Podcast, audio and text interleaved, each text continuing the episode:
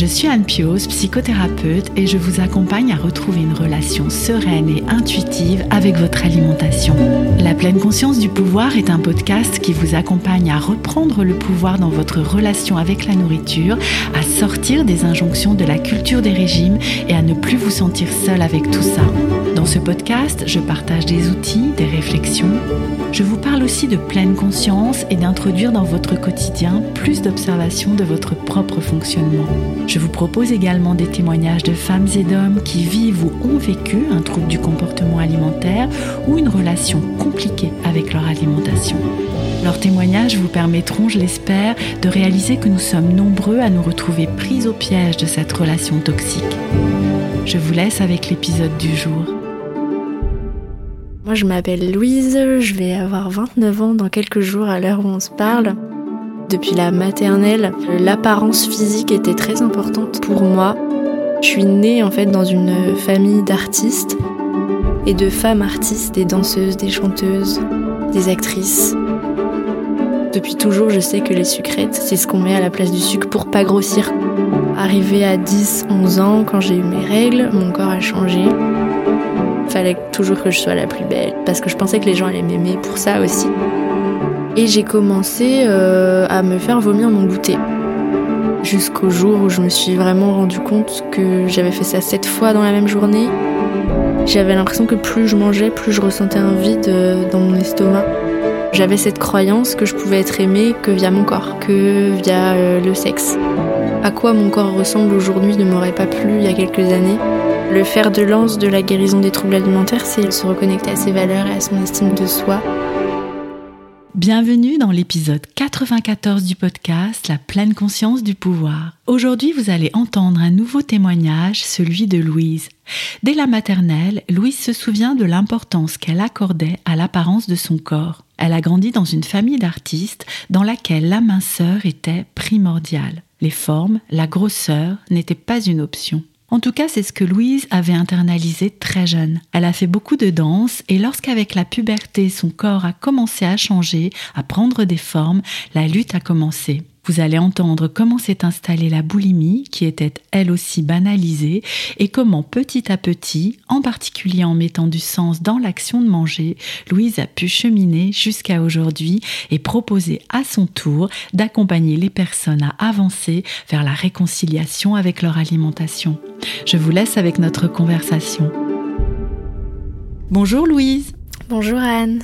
Merci beaucoup de venir témoigner sur le podcast La pleine conscience du pouvoir. Alors, on a déjà échangé ensemble hein, puisque tu m'avais invité sur ton podcast Croissante euh, dans un épisode qui a été diffusé au mois de mai dernier, mai 2023. Donc, je vous encourage à, aller l'écouter. Ou là, c'était peut-être plus moi qui, qui témoignais de mon expérience et puis on a, on a parlé des troubles des conduites alimentaires ensemble sur, euh, sur ton podcast. Et l'idée, hein, c'était toi qui m'avait contacté au départ pour que on puisse faire un échange finalement de témoignages, un échange de paroles autour des troubles des conduites alimentaires. Et voilà, je te remercie beaucoup euh, de venir à ton tour nous parler de ton expérience. Mais avant toute chose, est-ce que, est-ce que tu veux bien te présenter, Louise? Oui, tout à fait. Bah, merci de me recevoir. Merci d'avoir accepté d'être venue dans mon podcast aussi. Alors bah, moi je m'appelle Louise, je vais avoir 29 ans dans quelques jours à l'heure où on se parle. Mmh. Et euh, donc euh, je suis naturopathe, c'est mon, nouveau métier depuis deux ans, je me suis reconvertie là-dedans. Mmh. Je suis spécialisée en accompagnement des troubles alimentaires, bien sûr. Mmh. bien sûr, euh, c'est comme, comme une évidence, tu sais, mais, mais, on va, je pense, mieux comprendre en entendant ton parcours. Ouais, bah c'était pas mon objectif premier quand je me suis reconvertie euh, dans la naturopathie, mais en fait, en en ayant parlé dans mon podcast, euh, eh bien, euh, j'ai attiré fatalement des personnes mmh. qui avaient ce type de problématique, donc j'ai décidé de faire une formation complémentaire sur l'accompagnement des troubles alimentaires et du coup, mmh. voilà, j'ai, je propose ça. Je suis aussi spécialisée en nutrition végétale. On en reparlera peut-être dans, dans, la conversation. Donc voilà, et pour finir de me présenter, je suis un petit peu nomade. Voilà, j'adore euh, vivre à Bali la majorité des mois de, de l'année. Mhm. Mais à l'heure où on se parle, du coup, je, je, suis chez mes parents en Bretagne, puisque j'ai euh, plein d'événements familiaux et personnels cet été et cet mhm. automne.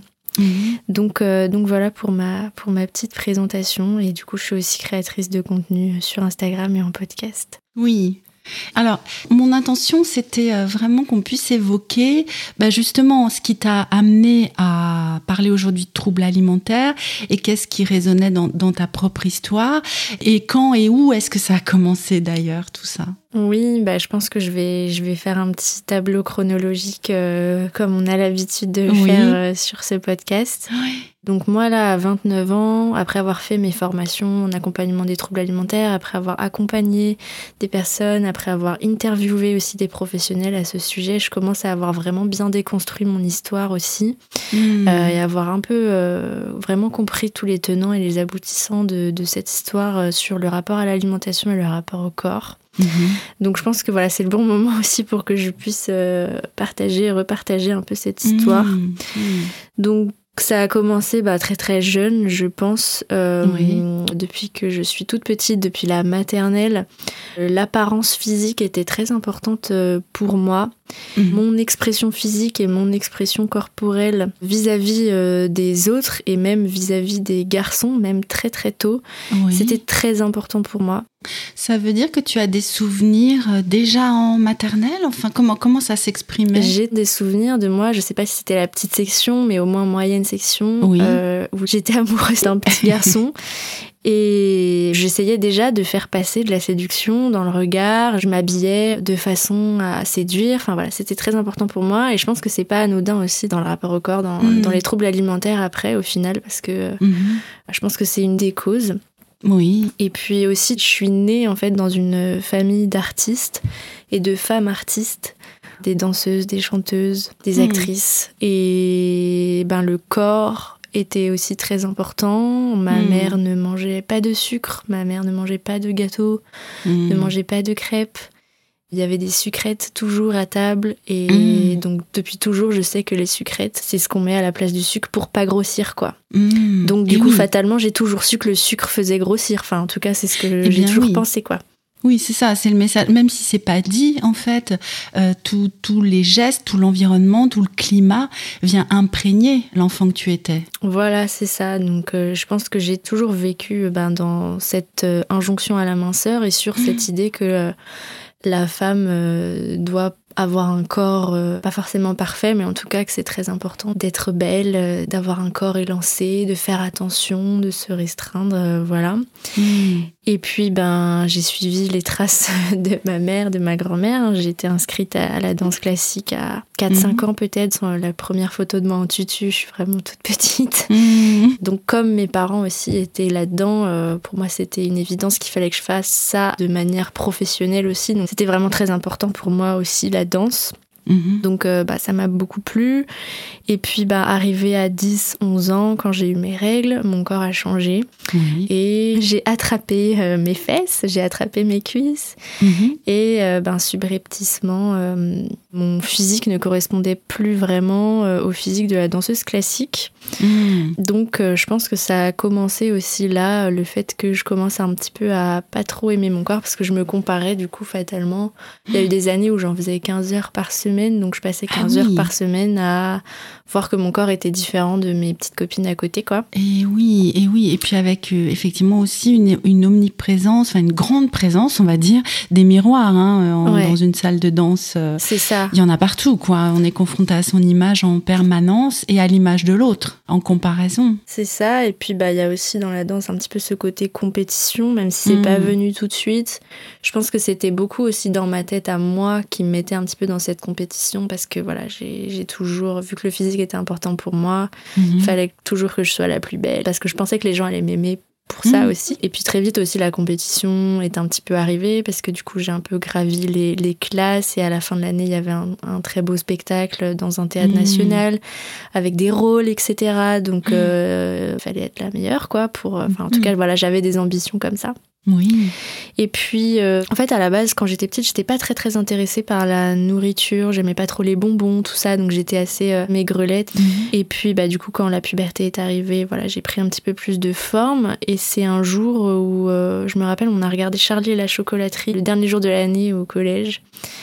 Et tout d'un coup, j'ai eu une épiphanie et j'ai commencé à manger du chocolat euh, en grande quantité. Et puis du coup, ben, mon corps d'adolescente s'est aussi euh, un petit peu plus transformé. Je pense que j'ai un petit peu plus pris du poids, de l'acné, etc. Euh, à cause bah, du fait que je mangeais beaucoup, beaucoup de, chocolat, de, de, de, gâteaux, etc. Et ça aussi, je l'ai compris un peu plus tard. Mhm. Cette période où j'ai commencé à manger de manière excessive au goûter, ça a aussi correspondu à un, petit passage de d'harcèlement scolaire, mmh. des histoires de gaminerie avec mes copines.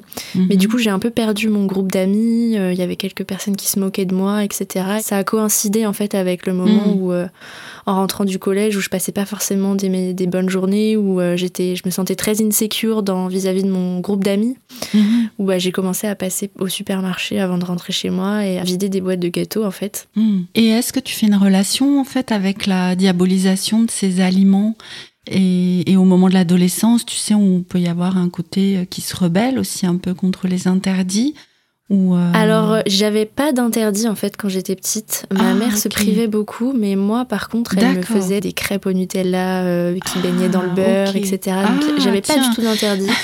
ok, c'est intéressant aussi, hein, je trouve, ce, contraste. Ouais, ouais, ouais. Et mm. au, contraire d'ailleurs, j'étais une petite fille très difficile. Je, je voulais rien manger, rien manger de sain en fait, et ma mère qui avait ses soucis aussi à vite abandonner. Et j'ai vraiment été nourrie hmm. euh, au cordon bleu, euh, au poisson pané, euh, aux pâtes et au Nutella, quoi.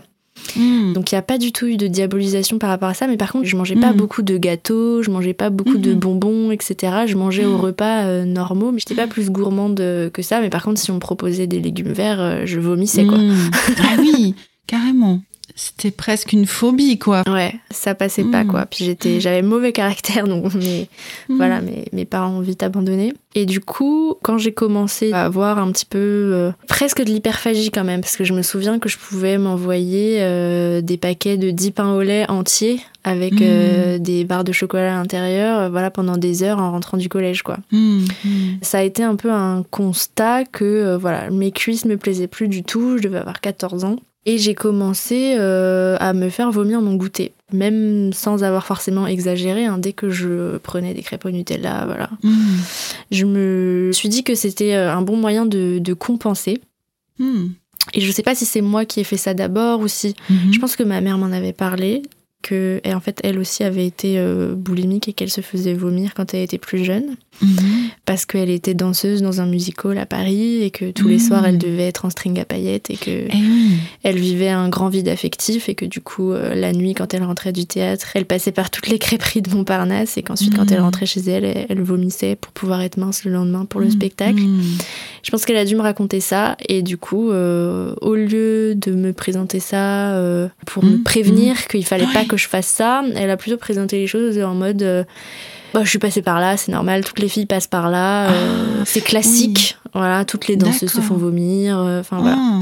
Ce qui est une réalité pour toi qui connais ce milieu-là ou, c'est une espèce de généralisation? Je pense que ça existe, de même que dans le milieu du mannequinat. voilà, y a, je pense que c'est des choses qui peuvent être assez banales, hmm. mais c'est pas pour autant qu'il faut dire que c'est banal et que c'est pas grave quoi. C'est ça. Et oui, et en fait dans son message il y avait cette banalisation Ouais, ouais. Et puis, bah, c'était un peu. J'espère que tu feras pas ça, mais j'ai vraiment senti hmm. que c'était un peu une fatalité aussi. C'est ça, c'est ça. Hmm. Et donc, du coup, j'ai commencé à faire ça et de manière euh, pas du tout consciente que c'était une pathologie. Plus, euh, voilà, j'avais inventé ma petite technique eh euh, ben pour pas trop grossir, quoi. Hum, hum. C'est souvent ce retour-là hein, qu'on entend ici sur le podcast ou que, que, je peux entendre en séance de cette espèce d'euphorie en fait du début de la maladie, hein, où hum. il y a, bah, j'ai trouvé la solution en fait. Euh. Et puis, bah, ça a continué comme ça par phase. Et puis, quand je suis partie à Paris, que je me suis inscrite à la fac, du coup, à mes 18 ans.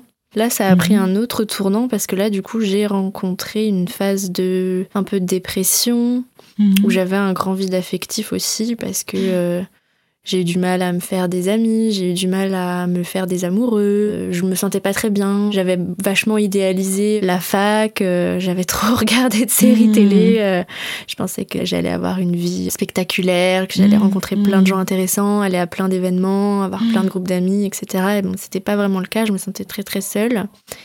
Et je faisais aussi du babysitting. Mhm. Et je vidais les placards, en fait, littéralement, pendant mon babysitting, pendant que les enfants étaient en train de jouer dans la chambre, je me faisais euh, des bols et des bols de Coco Pops Mhm. que je vomissais directement sur mon lieu de travail, en fait. Mhm. J'attendais même pas de rentrer chez moi, en fait. Ça devenait vraiment je mange, je vomis, je mange, je Mhm. vomis. Et puis, euh, la situation s'est un peu emballée jusqu'au jour où je me suis vraiment rendu compte que j'avais fait ça sept fois dans la même journée. Et puis j'étais très déprimée aussi par ailleurs, très frustrée euh, dans mes relations. Et puis un jour en fait, je donc j'étais en train d'avoir une crise, Euh, on était c'était dimanche, tout était fermé, j'étais j'ai descendu les sept étages de mon de ma chambre de bonne pour aller euh, à l'arabe du coin acheter des gâteaux. Et j'avais l'impression que plus je mangeais, plus je ressentais un vide euh, dans mon estomac. Mhm. Et c'était vraiment, enfin voilà, je, je, je comprenais pas en fait comment c'était possible de manger, manger, manger, me remplir, mais de d'avoir toujours cette impression de vide, De vide. toujours plus grand. Mhm. Mhm. Comme un puits sans fond. Ouais. Et c'est là que j'ai compris que hum, il y a quelque chose qui n'allait pas. J'en ai reparlé à ma mère, euh, toujours pareil. Elle m'a pas plus secouée que ça, quoi. Même si elle était inquiète. Pendant toutes ces années, finalement, ton entourage, ou en tout cas ta, ta mère, était au courant de, de ce qui se passait? Non, pas vraiment. Ah. Je pense qu'elle s'en doutait, mais je pense pas qu'elle ait vu que ça avait pris de telles proportions. Et même en fait, quand je lui ai dit euh, les proportions que ça avait prises, euh, Mhm. je pense qu'elle avait pas vraiment conscience en fait que les troubles du comportement alimentaire étaient des psychopathologies et que fallait faire quelque chose quoi. On- Enfin, à aucun moment elle s'est dit que fallait voir un psy ou consulter un médecin pour Mhm. parler de ça quoi. Mhm. C'était pas, tu vois, pour elle, c'est quelque chose qui arrive aux filles, mais on doit se débrouiller comme de nombreuses choses qui arrivent aux filles. on doit faire Mhm. avec et on doit se débrouiller, quoi. Un peu quand, quand, quand tu dis comme de nombreuses choses qui arrivent aux filles, comme le fait qu'on a ses règles, quoi. On a Oui, ses règles, voilà. c'est normal. On Avoir mal euh, quand c'est on a règles, c'est normal. Voilà. Mhm, Donc, il n'y a pas de prise en charge, en fait. Et, et puis, c'est un petit peu de notre faute. Et puis, enfin, voilà. Et puis, de l'autre côté, il y a toujours euh, ces Mhm. injonctions à la minceur qui traversent un petit peu toute Et ma oui. famille. hein. La première chose qu'on se dit quand on se revoit à Noël, c'est Ah, t'as minci, ah, t'as Ah pris oui. du poids, ah, Mhm. on, crit- on critique les uns derrière les autres, enfin, tu vois. Mhm. Donc, euh, et oui, et oui, donc le, le truc de finalement c'est ta faute, c'est bah oui, comme tu n'arrives pas à te contrôler, bah il y a que cette solution là et voilà quoi. Ouais. Et puis, ben, elle a vu aussi, aussi que j'avais pris du poids, parce que du coup, entre mes 18 et mes 19 ans, j'ai dû prendre quelque chose comme euh, 10 kilos. Mhm. Bon, en même temps, j'étais très maigre en sortant du lycée parce que je me faisais quand même vomir régulièrement. Je mangeais pas Mm. beaucoup et je faisais Mm. 15 heures de danse par semaine. Et au lycée, je mangeais très mal, euh, très industriel, avec des Mm. crises. Et je faisais pas de sport. Donc, euh, j'ai pris 10 kilos. Du coup, ma mère m'a encouragée à aller à une salle de sport. Donc voilà, ça m'aidait pas non plus vraiment parce Mm. que j'ai vraiment commencé à me body checker de manière euh, constante, quoi. Mhm. Euh, Oui. Pour, pour les personnes qui nous écoutent, hein, qui ne seraient pas familières avec, euh, avec ce terme, euh, c'est vraiment d'être en train de vérifier, en fait, presque constamment avec des gestes ou avec des regards dans le miroir, à quoi ressemble notre corps finalement, Ouais. hein, de, de vérifier ce qui se passe en fait. Ouais, j'ai Mm. vraiment associé la pratique sportive au fait de mincir. Je me souviens, mais même Mm. avant, quand on faisait de l'endurance au lycée, je me touchais tout le temps euh, la culotte de cheval Mhm. pour voir Mm. euh, si ça travaillait, tu vois. Oui, oui, comme des gestes qui, re- qui deviennent réflexes en Ouais, fait. exactement. mm, mm. Donc on se Exactement. rend même plus compte. Ouais, ouais. Et aujourd'hui encore, je me rends compte qu'une des premières choses que je fais dans la salle de bain, mais je pense que je le fais beaucoup moins maintenant. Une des premières Mhm. choses que je faisais quand j'arrivais dans la salle de bain, c'est que je, je soulevais mon pull euh, pour euh, voir mon Mhm. ventre, voir mes fesses, Oui. comment c'est aujourd'hui. Et, et ça va conditionner du coup euh, bah, ma journée, ce que je vais manger. euh. Et oui, un peu comme pour d'autres personnes, et je ne sais pas si c'était ton cas, c'est la pesée matinale en fait, hein, qui va conditionner les actions de la journée Ouais. et qui, qui peut se compléter ou être remplacée par euh, ce checking euh, permanent. Je me rappelle, je m'étais acheté une balance quand j'avais euh, 14-15 ans. On avait un magasin un peu de, de déco, d'objets un peu sympa et euh, Mhm. je m'étais acheté avec mon argent de poche une, une balance, il y avait des étoiles dessus. Mhm. Déjà, ta gamine de 14 ans s'achète une balance, enfin, Mhm. faut lui foutre une claque en fait. Genre, qu'est-ce qui se passe? Pourquoi tu veux t'acheter une putain de balance? Tu veux pas t'acheter un CD ou une place de concert? Enfin, je sais pas. Oui, ben oui. Les loisirs sont centrés quand même. euh. Mhm. Euh, du coup, je sais plus où, où j'en étais. Oui, tu en étais de cette première année de fac hein, où Ouais, tu avais pris du poids et tu parlais de ta famille hein, et du regard Ouais. critique qu'ils ont sur la prise de poids. Ta, ta mère qui t'avait encouragé à t'inscrire à une salle de sport euh, Hmm. euh, pour euh, remédier à ça peut-être. Et ça veut dire que la danse, tu avais laissé de côté en fait euh, à cette période-là.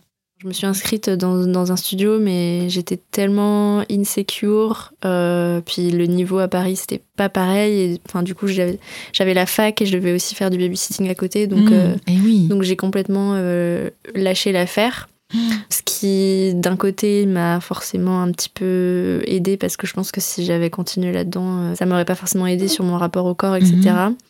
Et en même temps, j'ai perdu quelque chose qui me passionnait. Mais oui, mais oui, c'était un deuil à faire aussi. Et Mm. puis le deuil de ce projet, alors peut-être tu l'avais déjà fait avant, mais de professionnaliser euh, ce- cette ouais, bah ça, ça progressivement. Enfin voilà, j'avais des espoirs, mais euh, j'adorais faire des études en fait. J'étais, Mm. j'étais à peu près la première de ma classe au lycée, Mhm. et tous mes profs me disaient que voilà, j'avais un, un sens, euh, un sens critique, un sens rédactionnel euh, intéressant, et que fallait que je fasse Sciences Po, machin, machin. J'ai pas du tout Mm. fait Sciences Po, je suis allée à la fac, mais en tout cas, j'étais très intéressée par les études. J'avais envie de faire des études dans la culture aussi. euh, Mhm. d'aller dans des amphis avec des professeurs émérites, etc. Ça m'intéressait plus que... euh, voilà, je- en tout cas, je voulais mettre du sens dans mon travail et le simple euh, aspect artistique me, me suffisait pas. Mhm. Deux années vraiment où, euh, où ben, ça n'allait ça n'allait pas du tout et je pense que je m'en suis sortie progressivement quand, bah, du coup, quand je me suis inscrite dans cette salle, euh, j'ai aussi découvert le yoga parce qu'il y avait des cours de yoga euh, bah, du coup inclus dans l'abonnement de la salle. Mhm. Et c'est là que j'ai fait mon premier cours de yoga. Et c'est là que j'ai vu l'intérêt de pratiquer euh, une activité physique qui n'avait ni pour but de mincir, ni pour but de compétition. Mhm. Exact, et oui. C'est comme ça que je me suis un petit peu reconnectée, que j'ai un peu ouvert la porte à euh, bah, plus de pleine conscience, plus de développement personnel, plus de voilà calmer son système nerveux.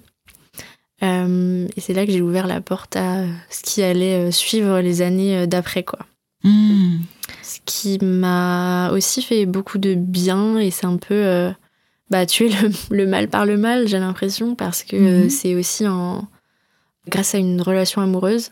Voilà, Mhm. J'étais très très amoureuse euh, d'un garçon que j'ai rencontré à la fin de ma première année de fac, derrière qui j'ai beaucoup couru. Ouais. J'étais très très très insistante. euh, Oui. et voilà, le jour où euh, on est sortis ensemble, c'est à ce moment-là où je me suis dit, mais en fait, si ce mec-là, que je mettais vraiment sur un piédestal, Mhm. si ce mec-là euh, m'apprécie, c'est que je suis pas si nulle euh, et moche et grosse que ça. Mhm. Mhm. Donc, euh, je pense que c'est à partir de ce moment-là que j'ai arrêté de me faire vomir déjà. Sauf que voilà, tout n'est pas résolu le jour où on arrête de se Mm. faire vomir. Il y a vraiment toute la relation à l'alimentation, la, la relation au corps après, c'est des Mm. années à travailler. Et euh, donc voilà, les étapes d'après, ça a été vraiment euh, ma rencontre avec l'alimentation végétale, avec l'alimentation santé, avec la naturopathie. Donc je sais, on en a parlé euh, ensemble avant, la naturopathie peut être quelque chose de critiquable pour les troubles du comportement alimentaire, parce qu'effectivement, il y a Mhm. des approches naturopathiques qui sont restrictives, qui, euh, voilà, l'orthorexie, euh, ça peut venir euh, de là, Mhm. l'obsession de manger sain, etc. Mhm. Et moi, c'est vraiment aussi le message que je voulais transmettre dans ce podcast, c'est que euh, que ce soit la naturopathie ou l'alimentation végétale, ça peut vraiment aussi aider là-dedans, parce que finalement, euh, il y a beaucoup de personnes, et je pense que c'était mon cas aussi, qui tombent un peu dans Mhm. les troubles du comportement alimentaire. Bien sûr, c'est multifactoriel, il y a le rapport au corps, la grossophobie Mhm. et tout qui rentre dedans. Mais je pense que c'est beaucoup aussi des personnes qui sont mal nourries, qui sont dénutries, qui sont en manque de micronutriments. Et du coup, ben, leur corps leur envoie des, des compulsions aussi, tout simplement. Parce qu'on n'a pas assez de micronutriments, il nous manque des vitamines, il nous manque des minéraux, Et du coup, notre corps nous envoie des compulsions euh, et nous donne envie de vider le frigo parce qu'on n'est pas assez nourri. Mmh. Et je pense que c'est Oui. aussi à travers cette découverte-là que j'ai résolu aussi tout ça et que j'avais beaucoup moins de compulsions, beaucoup moins de, Mhm. de pulsions vers le sucre Mhm. euh, au fil Comme des une nourriture. Tu sais, moi, j'étais avec se nourrir à tous les étages. Bon, c'est- bizarre comme expression, mais euh, à différents niveaux, en fait. Et je trouve intéressant, justement, de, de creuser ça, cet organisme qui, finalement, est en manque de certains nutriments. Alors, comme tu l'as dit, hein, c'est bien évidemment multifactoriel, mais que c'est une piste intéressante qui va nous amener à aller chercher, en fait, ce qui lui manque. Et en même temps, les compulsions, généralement, elles se tournent pas vers des aliments nourrissants au sens euh, euh, micronutriments, tu vois. Mais, Mm. mais ce serait comme un déclencheur, c'est ça que tu veux dire? Oui, c'est ça. Moi, ce qui m'a aidé, c'est que quand je me suis un petit peu lancée dans l'alimentation végétale, d'un côté, en fait, ça m'a aussi. euh, tu remets en fait de l'estime et du pouvoir dans ton alimentation parce que tu te mets en accord avec tes valeurs. Mhm. Donc l'alimentation devient autre chose que ça fait grossir, ça fait pas grossir. C'est Oui. aussi euh, il y a un pouvoir un peu politique Et aussi oui, dedans. ça met du sens en fait à l'action de manger. Exactement. C'est ça qui se décentre de, de l'aspect corporel. Exactement. Et Mm. quand on veut faire une transition végétale euh, sainement, du coup, on s'intéresse aux, aux compléments alimentaires. Donc, euh, le fait de se supplémenter, ça va faire qu'on évite les carences. Donc, on évite aussi d'avoir des compulsions. Mm. On se reconnecte à sa satiété aussi. Et puis, bah, moi, du coup, j'ai rencontré la naturopathie pour me reconvertir. Et du coup, j'ai consulté aussi en même temps.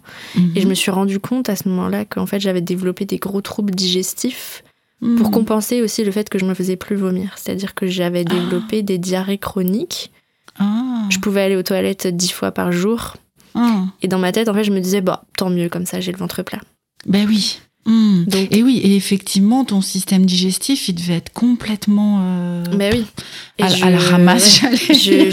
je- justement, euh, là, ce, ce matin, à l'heure où on parle, je viens de poster un post Instagram sur le lien entre les troubles digestifs et les troubles alimentaires. Mm. Et, euh, et j'ai en consultation, en fait, des personnes où je vois, je vois très bien ce, ce lien-là. C'est-à-dire que euh, quand on s'est beaucoup restreint, on a un petit peu coupé les capacités euh, de, de notre métabolisme à sécréter toutes les, toutes les choses qui vont engendrer les chaînes physiologiques de la digestion. Et quand on se fait beaucoup vomir ou quand on mange énormément, bah, notre foie, notre microbiote, ça, ça va Mm. plus. Donc il y a carrément des personnes en fait qui sont bloquées dans ce cercle vicieux parce que en fait quand elles veulent remanger normalement, leur système digestif Mm. n'accepte pas.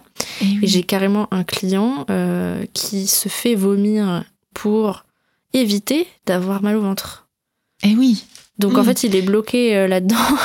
Mais oui, tellement le fait de, de manger est devenu douloureux. voilà. C'est ça. Hein Et voilà, et je pense vraiment que la naturopathie peut vraiment être une, une aide, à condition bah, de se tourner vers des, des thérapeutes qui sont formés à cette approche des troubles alimentaires, forcément. Mm.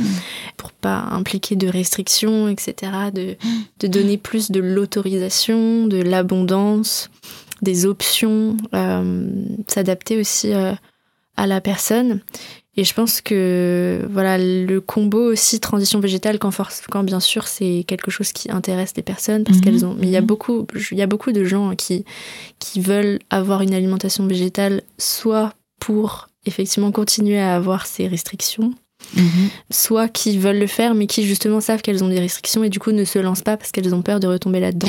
Exact. Mais oui, c'est un Et warning ouais. du coup pour elle. Mm. Donc euh, voilà, c'est vraiment ce sujet-là sur lequel j'ai voulu me nicher, me spécialiser Mm, dans, dans mon mm. métier. J'ai fait un e-book aussi euh, où je parle de ça, l'alimentation végétale non restrictive.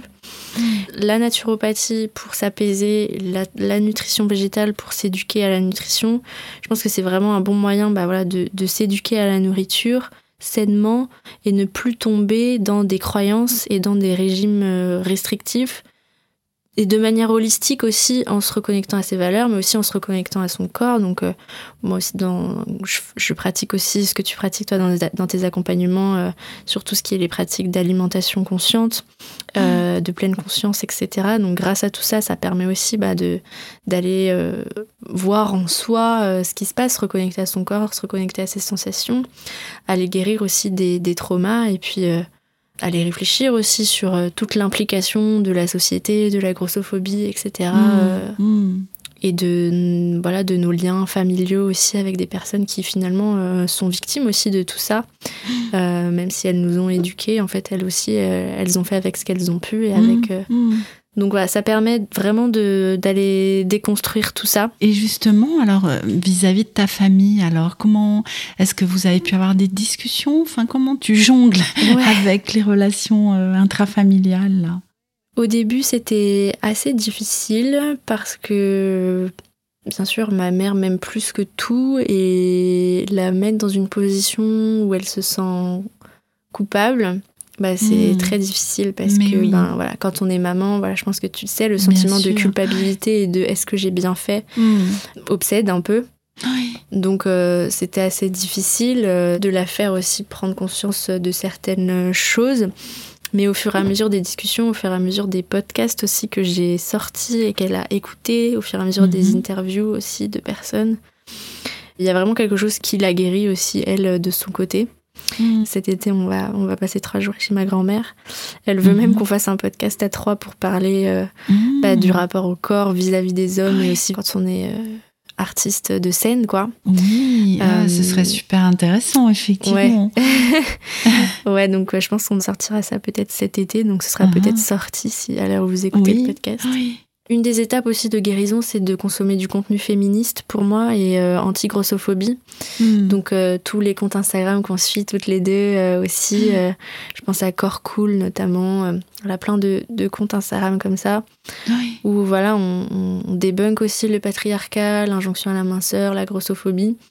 Et ça, bah, il y a un petit peu un choc générationnel aussi quand même, quoi.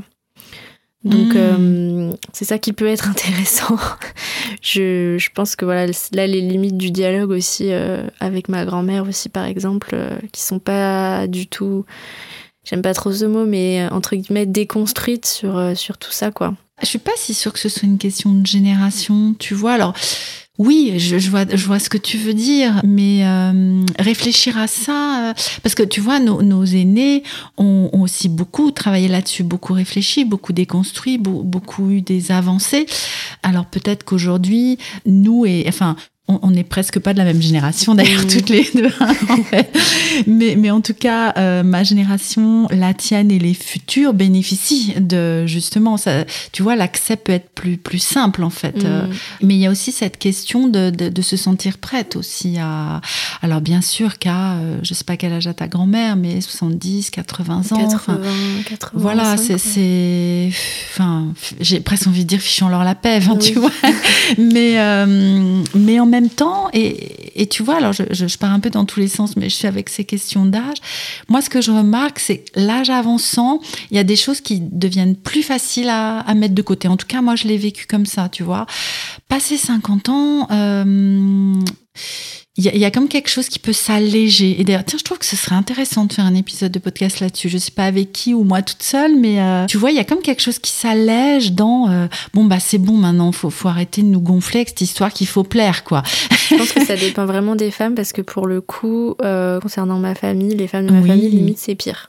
Ah c'est Parce vrai. qu'il y a Et cette- oui, ce truc en plus hein, de. qui. euh, En hmm. plus, je vieillis, donc Mais il oui. faut vraiment que je reste mince. Mais oui, tu as Parce que raison. sinon, c'est oui. double tare, quoi. Oui, il y, a- y a ça aussi. hein. Il y a, euh, oula, de toute façon, la ménopause, on va grossir, nanana. Oui, Mm. c'est c'est vrai, tu as raison. Ouais, Ouais. ouais, ouais. C'est super intéressant, je trouve. Mais, mais bon, revenons à toi. Et justement, hein, si ça te va d'en parler, hein, je suis avec ce que tu disais de cette toute petite fille que tu étais à la maternelle et, et qui était dans quelque chose autour de la séduction, autour de plaire, autour. euh, co- comment ça a évolué aussi pour toi, ça, ce, ce corps qui doit être séduisant, attractif, euh, sexy Enfin, je Mm. ne sais pas quel mot tu mettrais derrière, mais euh, Ouais. que- comment c'est aujourd'hui pour toi? Ben, je pense que c'est le un des gros sujets euh, de mon développement personnel euh, actuel ou des choses que je Mhm. peux parler de temps en temps quand je consulte un- une psy euh, de temps en temps. C'est vraiment ça. J'ai été face à des difficultés dans mes relations amoureuses, hein, un peu comme beaucoup, quoi. Et c'est vrai que je me suis rendu compte que j'avais cette croyance que je pouvais être aimée que via mon corps, que Mm. via le sexe et que du coup c'était pas forcément euh, sain pour euh, pour la relation quoi Mhm. et je pense que de plus en plus j'arrive à accepter et à attirer des hommes qui sont intéressés pour ce que je suis vraiment. Hmm. Et ça change beaucoup la donne, quoi. Mais ça reste quand même quelque chose d'important, quoi. Même si mon rapport au corps a évolué dans le sens où euh, à quoi mon corps ressemble aujourd'hui ne m'aurait pas plu il y a quelques années. Hmm. Et maintenant, je me trouve plus voluptueuse, je, je suis fière euh, et j'aime vraiment euh, les formes que j'ai prises.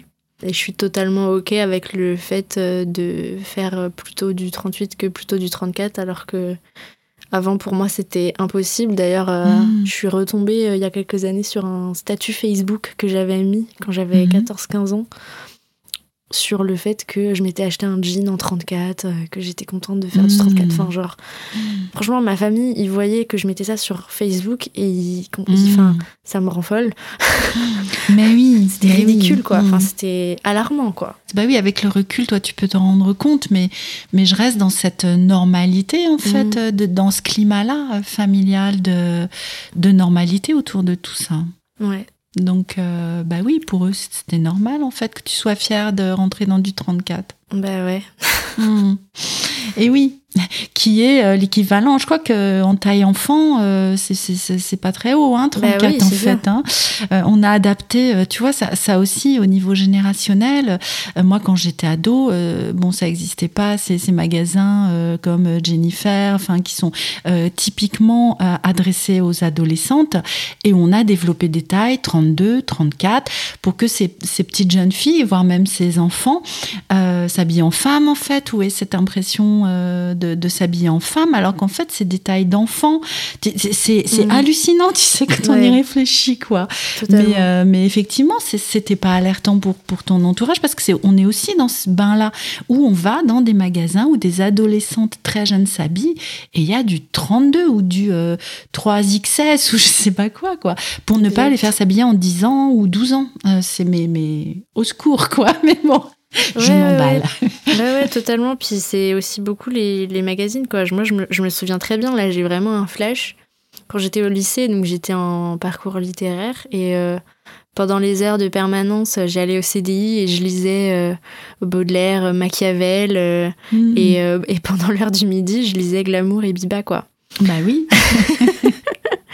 C'était vraiment, euh, vraiment, je, je lisais vraiment avec attention. euh, Mm, mm. Et puis c'était, enfin voilà, c'était bien évidemment, euh, chaque page de magazine était fourrée de, de plein d'injonctions à la minceur, forcément, bien sûr, mais avec oui. des mannequins oui. retouchés, etc. Et oui, oui, puis je suis aussi avec, je sais pas du tout si c'est ça, mais l'image de toi, d'une petite jeune fille très sérieuse dans le sens où prenant au sérieux les choses en fait. Euh, Mm, euh, donc, euh, et puis c'est ce- la danse, enfin c'est une école de la discipline aussi, hein. euh, donc, euh, donc je sais pas pourquoi, je, je t'imagine vraiment très prenant ça très sérieusement, très à cœur en fait. Euh, ouais. euh, autant Baudelaire que Biba en fait, c'est le même sérieux quoi. ouais, ouais, exactement, c'est vrai, Mm. c'est vrai, c'est vrai. Ben oui. Alors je passe un, un petit peu du coq à l'âne, mais je, je, je suis aussi le fil de mes idées quand elles arrivent, tu sais, ça pop. Et, et je reste avec ce que tu disais pour en revenir à, à l'alimentation végétale. De la façon dont c'est venu te relier à tes valeurs et qu'en Mhm. fait, euh, qu'est-ce qui, qu'est-ce qui nous drive finalement dans cette action de manger? Bon, il y a, y a différentes choses, physiologiques, ém- émotionnelles, euh, des envies, etc. Mais aussi quelque chose autour des valeurs hein, et de, ok, qu'est-ce qui va guider mes actions et mon action dans manger? Ça va être mes valeurs. Euh, euh, alors après, je ne sais pas si tu veux nous en dire plus par rapport à ça. C'est- C'était ce qui t'a fait euh, te tourner vers l'alimentation végétale? Ouais, alors bah il y avait l'aspect santé, l'aspect environnement, l'aspect pour euh, pour les animaux, bah toute cette connaissance qu'on a eue un petit peu petit à petit sur euh, ben les, les dégâts hein, de l'alimentation industrielle, Mhm. ultra transformée, etc. Et c'est vrai qu'au-delà de la culpabilité de manger quelque chose de trop gras, trop sucré, euh, Mhm. qui peut potentiellement euh, faire grossir, même si euh, finalement rien ne fait grossir, euh, rien ne fait maigrir, hein, c'est Mhm. c'est le tout, le tout qui compte quoi. Il y avait aussi ce côté, c'est de la merde aussi pour la santé, c'est- industriel, ça tue des animaux dans des abattoirs de manière horrible et un côté un peu énergétique. En fait, j'ai été initiée à l'alimentation végétale et à l'ayurveda en, même temps parce que du coup c'était la copine de mon frère qui s'intéressait à tout ça, à la fois à l'alimentation ayurvédique et l'alimentation végétale Et du coup, il y avait aussi ce côté énergétique en fait de ben voilà, c'est des légumes qui ont été récoltés euh, de manière euh, naturelle dans une terre fertile. Ça participe à l'économie locale, à l'écologie. Mhm. Voilà, il y a une espèce de, fierté et de reconnexion à la nature aussi parce que je pense que bah voilà, on, est des êtres humains qui sommes le fruit de la nature et il y a quelque chose aussi euh, à laquelle on peut se relier aussi dans, dans l'alimentation, se relier mm. aux, saisons, voilà, au cycle de la nature, euh, mm. aux choses mm. qui poussent dans la terre. Voilà, c'est une vérité que quand on est dans un endroit, quand on évolue dans un endroit, par exemple en Bretagne, et ben du coup, le climat va faire qu'on va avoir des besoins. Et ces besoins, on va y répondre en mangeant les choses qui poussent dans cette terre, en fait. Hmm. Il y a un espèce de, cycle naturel bon pour nous, en fait, de manger local, parce que du coup, nos besoins euh, dus au climat, eh bien, on, va pouvoir euh, répondre à ces besoins euh, grâce à la terre, en fait. La terre va nous eh fournir ce qu'on a besoin. Et oui, ça s'adapte en fait. Euh, hmm. Et du coup, bah, ça nous aide aussi à nous remettre à notre place d'humain, à trouver le sens qu'on a de pourquoi on est sur Terre. Euh, il y a une phrase qui dit que l'humain est le jardinier de la Terre, que notre, euh, hmm. notre but sur Terre, c'est de jardiner, de, de, cultiver la Terre pour, pour en sortir les, les, meilleurs fruits pour nous, pour notre épanouissement en fait. Hmm. Et j'ai trouvé ça super intéressant et salvateur, et ça m'a motivé du coup bah, à cuisiner en fait parce que bah, le souci aussi qui faisait que je pense que je restais à la fois dans mes troubles digestifs et mes troubles alimentaires c'est que on m'a pas appris à cuisiner à part faire cuire un cordon bleu. Donc mmh. euh, je savais pas cuisiner donc euh, quand j'avais faim euh, soit je j'allais au kebab soit je me cuisinais mmh. des pâtes et des cordons bleus. Donc oui. bah du coup en fait j'étais pas vraiment nourrie parce que c'est des c'est des calories qui sont vides en micronutriments. Mmh. donc du coup on n'est jamais satisfait finalement tu sais, je, repense à hum, la conversation que nous avions eue avec euh, Charles. Je, alors, j'ai pas fait mes devoirs euh, comme souvent, donc je me souviens plus du numéro de l'épisode, mais il est sorti il y, a, il y a quelques temps où nous avons parlé d'éducation alimentaire. Et, justement, il n'y avait pas eu cette transmission finalement. Les seules transmissions que tu avais eues, c'est euh, ça fait grossir, ça fait maigrir. Mais, mais, de toute cette éducation alimentaire à, à ce qui va être nourrissant, c'est toi qui te l'es construite en fait après. Et, et ce que je trouve merveilleux, c'est quand tu parles de, ce qui donnait du sens en fait à tes actions et que c'est là que ça venait reconnecter en fait euh, et nourrir toutes tes parts finalement, mm. euh, pas seulement la part physique, hein, mais euh, aussi la part psychique, émotionnelle, spirituelle. tout ça, ça avait du sens et, et, vraiment quand nos actions sont guidées par ce qui a du sens pour nous, que ce soit dans l'action de manger ou toute autre action. Bah, c'est là qu'on va se sentir nourri finalement. Oui, et puis le, le fer de lance de la guérison des troubles alimentaires, c'est l'estime de soi. Et là, on est en plein dedans. Mais complètement, complètement. Ça, ça nourrit aussi cette, cette part-là tellement, tellement importante. Hein. Mm. Mm. Mm, et oui. Je suis en train, Louise, de voir qu'on arrive à la fin de cet épisode. Euh, ce serait quoi le dernier message que tu souhaiterais passer ou le plus important, ce que tu ne veux pas oublier? Voilà, qu'est-ce que tu souhaiterais transmettre là au moment de se quitter?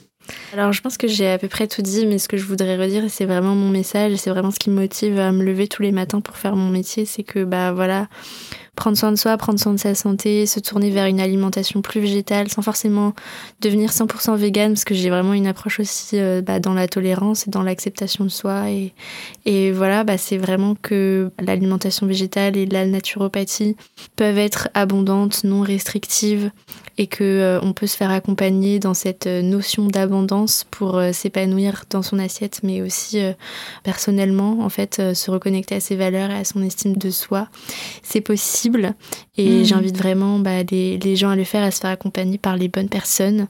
Hmm. Et euh, si ça vous intéresse, évidemment, je suis disponible pour répondre à toutes vos questions et euh, pour vous aider en ce sens. Voilà. Comment souhaites-tu être contactée? C'est quoi ton canal euh, de prédilection? Alors mon canal de prédilection euh, c'est Instagram, donc vous pouvez me retrouver Louise Brenner, B-R-E-2-N-E-R. E oui, et nous mettrons bien sûr le lien dans la description de l'épisode. Voilà, euh, donc vous pouvez euh, m'envoyer un message, je les lis tous, voilà. Et puis dans mon, lien en bio Instagram, vous avez mon e-book, vous avez l'appel découverte gratuit pour qu'on parle de mes accompagnements, pour que je vous explique comment je peux vous aider selon votre cas. Mhm. Là, on est en juin à l'heure où on se parle. Cet été, je vais mhm. travailler sur un programme qui va mélanger e-book, audio de pleine conscience, euh, vidéo peut-être aussi, mhm. à suivre à la maison aussi pour euh, l'accompagnement bah, des troubles alimentaires, pour apaiser à la fois ces troubles digestifs, reconnecter à une alimentation consciente.